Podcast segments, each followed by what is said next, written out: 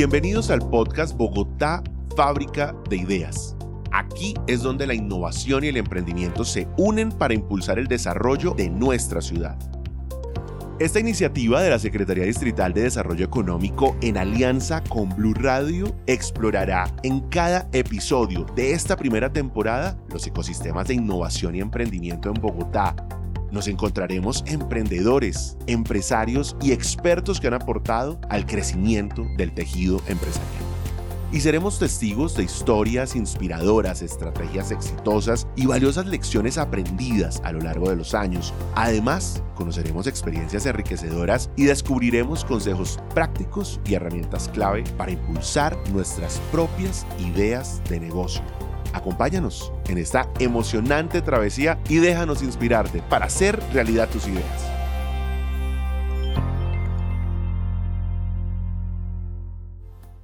Una de las grandes oportunidades que ofrece el nuevo mundo del emprendimiento es internacionalizarse.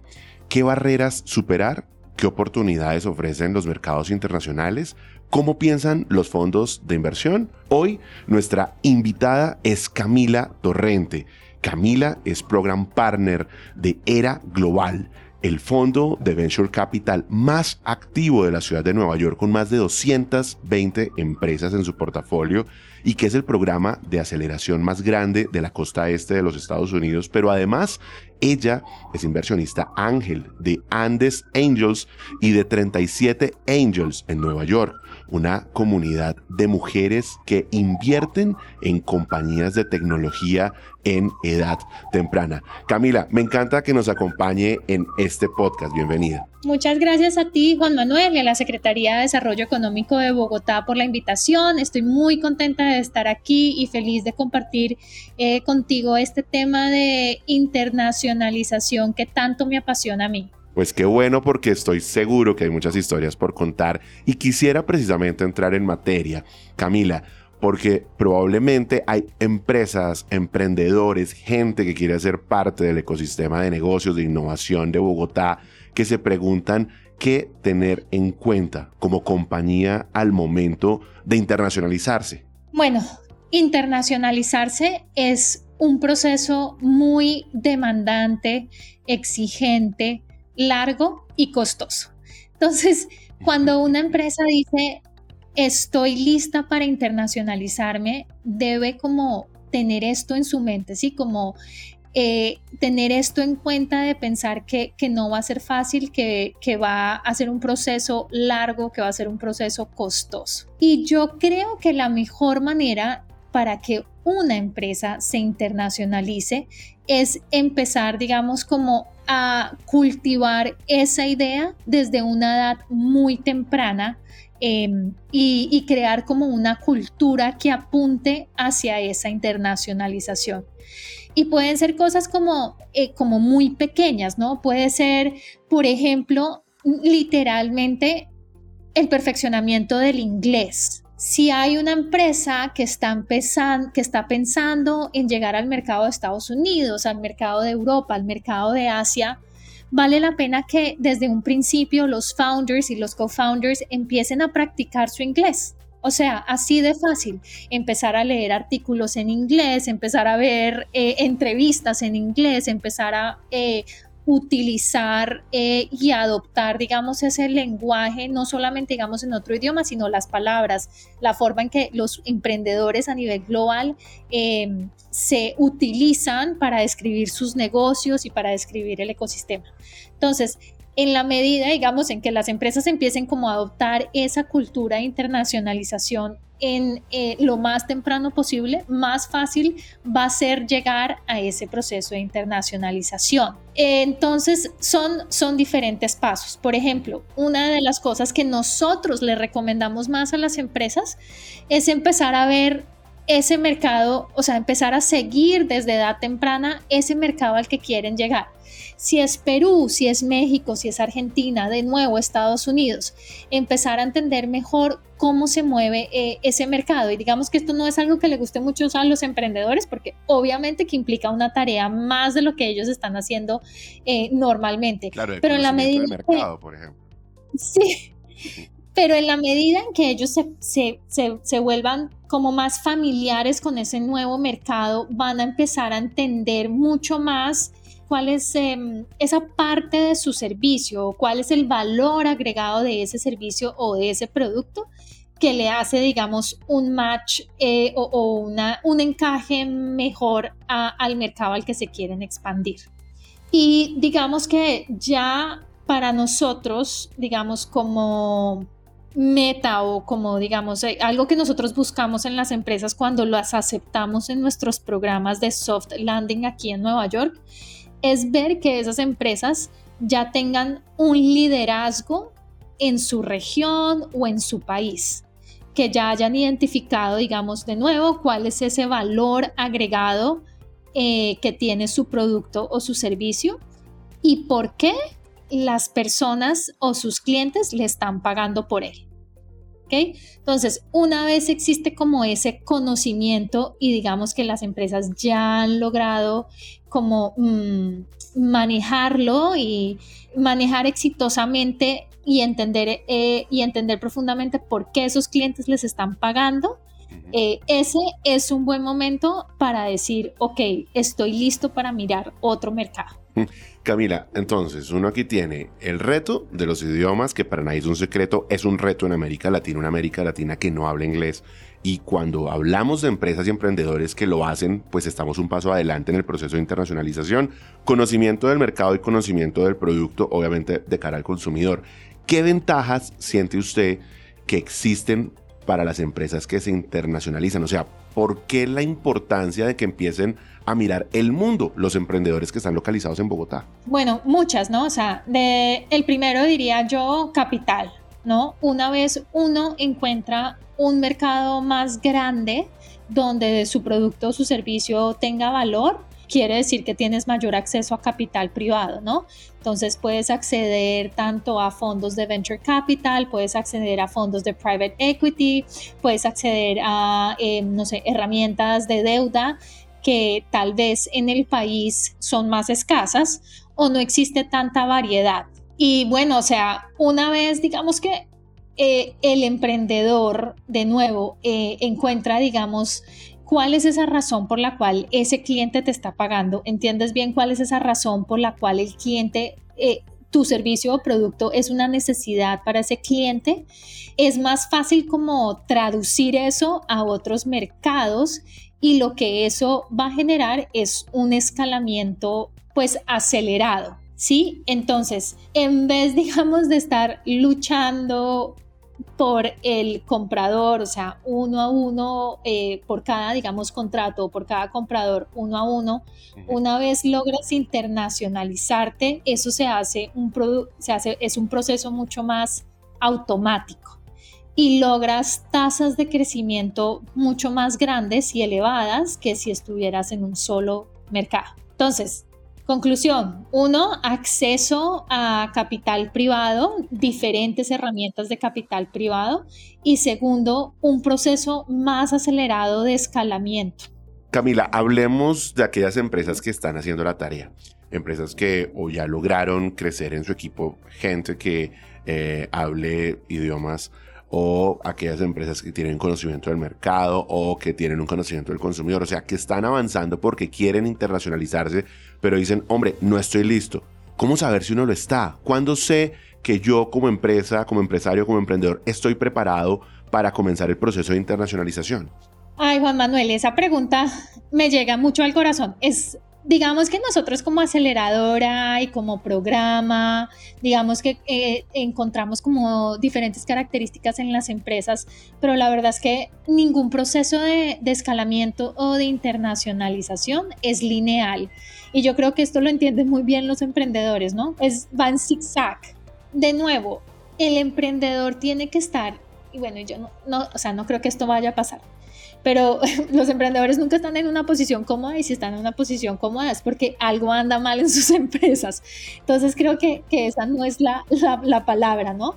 Pero de nuevo, este, este es un proceso que requiere, digamos, como eh, de mucha energía, de mucha atención, requiere sobre todo de mucho tiempo del founder, porque no nos digamos mentiras. Muchas empresas piensan que es que ah, la, forma, la mejor forma de internacionalizarse es conseguir un proveedor eh, en, en, este mercado, es que mi primo me dijo que el vecino vende este tipo de software, es que eh, mi amigo de la oficina me contó que esto y lo otro, pero hay que ser sinceros y hay que entender que el founder o el CEO, no hay mejor vendedor que ese founder o ese CEO de esa empresa.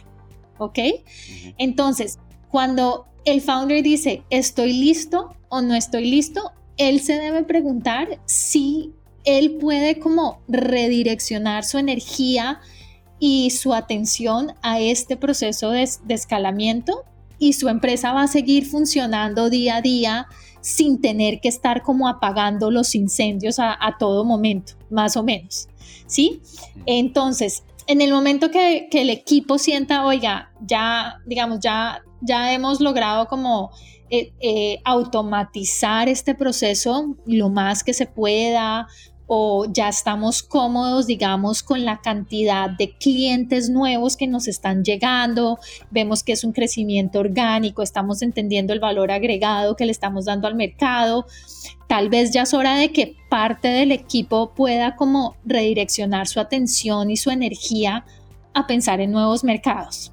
Camila, ¿usted cree que existen algunos sectores que pueden ser más afines o a los que se les facilite o los que sean más recurrentes en esa posibilidad de internacionalizarse, de salir a conquistar mercados internacionales? Sectores, por supuesto, de compañías. No creo que haya un sector que se beneficie o un sector que tenga una característica un poco más, eh, no sé, que, le facilite o, o se le haga más fácil la internacionalización.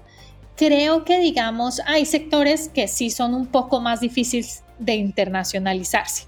Por ejemplo, en el tema de fintech, cuando uno empieza a ver como las soluciones desarrolladas por fintech en América Latina y en general por país o por continente, pues uno se da cuenta que, que las soluciones que desarrollan las fintechs son muy eh, soluciones a problemas locales que no necesariamente tiende a ser un problema global.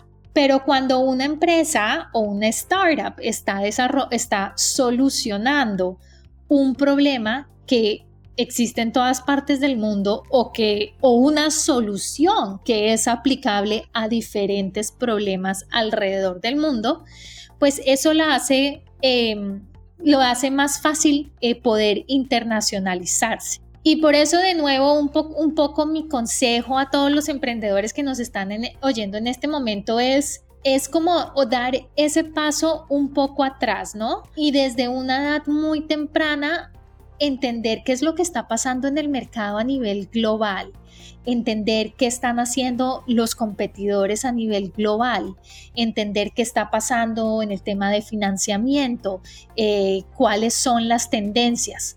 Eh, porque normalmente los emprendedores están siempre, lo que decía yo antes, como apagando esos incendios en el día a día y no tienen tiempo como de, dar un paso atrás, respirar y pensar un poquito más en el largo plazo y, ver como su empresa un poco más a nivel global. Y por eso, digamos, también lo que les decía antes, eh, oigan, hay tantos recursos ahora en Internet, tantos podcasts, vean, digamos, como los demo days de las aceleradoras a nivel mundial, donde siempre están mostrando nuevas empresas, nuevas tendencias, eh, nuevas cosas. Eso también, digamos que es como importante para los founders, ¿sí? Es importante para ellos como alimentarse un poco de eso.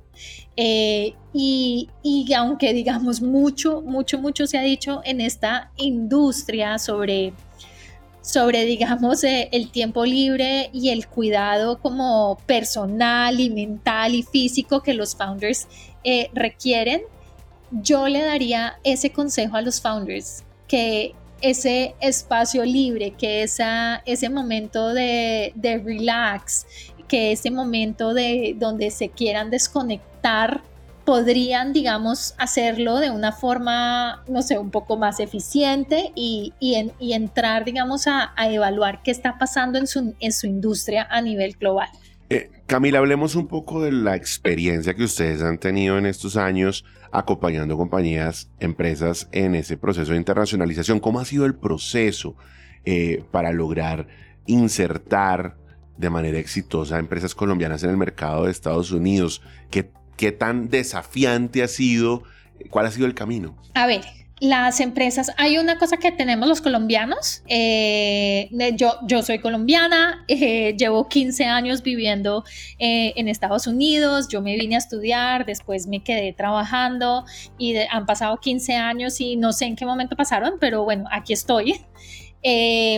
Y hay una cosa que tenemos los colombianos que es muy, muy característica de nosotros y es el profesionalismo. Siempre, desde que yo trabajaba en banca en Goldman Sachs, en Merrill Lynch, eh, para mí siempre era un placer y siempre me sentía muy confiada cuando tenía que presentar a un colombiano, así fuera una empresa que tenía que, que presentarla para comité de inversión Hoy en día me siento súper confiada cuando presento a un founder colombiano, eh, a otros fondos, porque los colombianos somos muy, muy profesionales y eso siempre nos deja muy bien en todas partes y nos abre muchas, muchas puertas eh, en cualquier industria o en cualquier parte. Entonces, digamos que yo creo que eso juega a, nuestra, a nuestro favor cuando, cuando pensamos en internacionalizarnos. En cuanto a la experiencia, siento que los colombianos, digamos, en, no, y no los colombianos, pero, o sea, en general, para los emprendedores, eh, es difícil a veces tener que desaprender lo que aprendieron localmente de su producto y de su mercado para aprender cómo su mercado global o su mercado internacional funciona. Entonces, eh, es un tema como de, flexibilidad. Que, vemos mucho que es necesario para los emprendedores. Ser flexibles en entender que tal vez como funciona a nivel local, no necesariamente funciona a nivel eh, internacional y que hay una curva de aprendizaje y que esa curva de aprendizaje tiene una pendiente bastante, bastante alta y, hay que atravesarla, ¿no? Entonces, de nuevo eso, o sea, hay que, eh, para las empresas colombianas y para cualquier, cualquier empresa, este es un proceso largo, es una curva de aprendizaje bastante alta eh, y, hay que estar como muy abiertos y muy dispuestos a hacer ese proceso. Hay que estar dispuestos a saber que es un proceso eh, que se va a tardar meses, que no siempre va a ser el primer cliente al que llegas y, le haces tu pitch eh, que te va a contratar y entender también que estás compitiendo con gente de todo el mundo, ¿no? Así, tú, si tú sales de Bogotá y llegas a un mercado como, como México, si llegas a un mercado como Chile, como Estados Unidos, tienes que entender también que, que, estás compitiendo con gente de todo el mundo y que tienes que, que, marcar ese diferencial con tu profesionalismo, como lo decía antes, pero también con tus ganas de, de aprender y de cómo absorber ese nuevo mercado al que te estás enfrentando. Hablemos un poco de, de Bogotá como ecosistema eh, de emprendimiento, de ese tejido empresarial que está localizado aquí. ¿Qué siente usted, Camila, que debería mejorar el ecosistema en la ciudad para ser más llamativo de cara al mercado de los Estados Unidos? Eh, o sea, es increíble, digamos, el desarrollo que ha tenido em, el ecosistema de emprendimiento en Bogotá es impresionante. Yo cuando comencé, digamos, en el tema de Venture Capital en 2018, me acuerdo que iba a hacer como las primeras visitas a Mintica, la Secretaría de Desarrollo, eh, la Cámara de Comercio, y la verdad es que no, digamos que era más como de, de aprendizaje y como de explicar un poco lo que estaba pasando en Nueva York hoy en día siento que ese ecosistema en Bogotá es un, es un ecosistema global donde los emprendedores tienen mucho acceso a charlas con eh, pues gente internacional, inversionistas, founders, personas que están en diferentes agencias de emprendimiento internacionales y digamos que eso es como muy, pues como que me llena de mucho orgullo, pero también es como muy alentador del sistema de, de, emprendimiento eh, local. Siento que eh, hay cosas que sencillamente, digamos, se demoran tiempo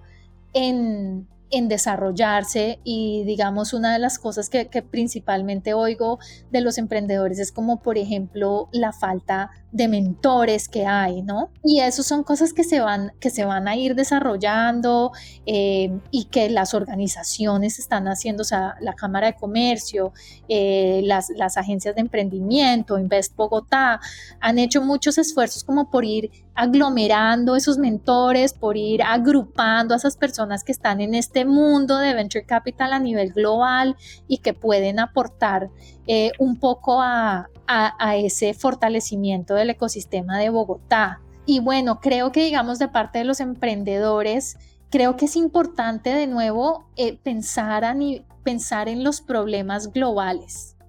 creo que es necesario pensar en cuál es ese, en ese bien, ese, esa necesidad que los clientes tienen y no tanto en, el app que es divertida y que, y que sería chévere tener, sino más bien en esa necesidad que, que tienen que solucionar. ¿Usted no siente, Camila, que Bogotá de repente podría convertirse o posicionarse como un hub de la internacionalización de emprendimientos de alto impacto. Ya, por supuesto que hay algunos aquí puestos, pero ante esta necesidad, este interés de los emprendedores y esta capacidad que hemos conversado en este podcast de manera muy amplia, ¿no cree usted que Bogotá tiene una oportunidad allí? Claro que sí, Bogotá tiene, o sea, tiene mucho potencial para, para seguir creciendo, para seguir eh, fortaleciéndose y desarrollando como, desarrollándose, perdón, como, como un hub de tecnología ahí, digamos, viendo las experiencias que existen eh, internacionales, creo que el principal, digamos, como obstáculo para que las ciudades crezcan como un, un un hub de tecnología está en el área de capital humano, ¿no? En la medida en que todas estas eh, esfuerzos que hace la Secretaría de Desarrollo y que hacen las diferentes agencias para tener más eh, estudiantes eh, desarrolladores, para tener más gente en el área de tecnología, es digamos lo que va a hacer que Bogotá pueda, pueda seguir creciendo como, como hub de tecnología. Entonces eso es como muy importante empezarlo a, tener. Y por otro lado, el rol también del sector privado, ¿no? En la medida en que el sector privado eh, quiera interactuar más con las startups y conocer más eh, de, este mundo y del desarrollo tecnológico y la innovación, eso va a hacer que el, que el sector de emprendimiento en Bogotá se fortalezca y, y sea aún más exitoso de lo que es hoy. Camila, para cerrar en este último minuto una sección de preguntas rápidas, precisamente relacionadas con este mundo. ¿Está lista? Preparada. Siempre lista. Un libro que le haya cambiado la vida en términos de emprendimiento o innovación y que podamos recomendar. Tengo muchos, eh, muchos que me, que me, han encantado, pero creo que eh, The Lean Startup me parece un libro que todo founder debería leer. Una película, serie o podcast que igualmente usted pudiera recomendarles a los emprendedores o empresarios que quieran internacionalizarse. Eh, creo que sigo más bien como a los emprendedores que me gustan y a los grandes founders de Estados Unidos y veo dónde es que están hablando. Lo que hago es seguir a los founders que me encantan y que admiro mucho. ¿Un consejo o tip que le daría a un emprendedor en Bogotá? Que la internacionalización es un proceso lento eh, y puede llegar a ser doloroso, pero es esencial si quieren existir en los próximos años. Finalmente, ¿por qué apostarle a emprender? Porque ya hemos vivido muchos años haciendo las cosas de la misma forma y todas las industrias y todos los sectores están con hambre de cambio. Pues muchas gracias a Camila Torrente, Program Partner de Era Global, por acompañarnos en este episodio del podcast Bogotá, Fábrica de Ideas. Camila, gracias. A ti, Juan Manuel, mil y mil gracias por la invitación. Bueno, recuerden todos que este podcast Bogotá Fábrica de Ideas es una alianza entre la Secretaría Distrital de Desarrollo Económico de Bogotá y Blue Radio. Si te gustó este podcast, compártelo con todos aquellos que quieran escuchar historias inspiradoras. Y no te pierdas nuestro próximo episodio.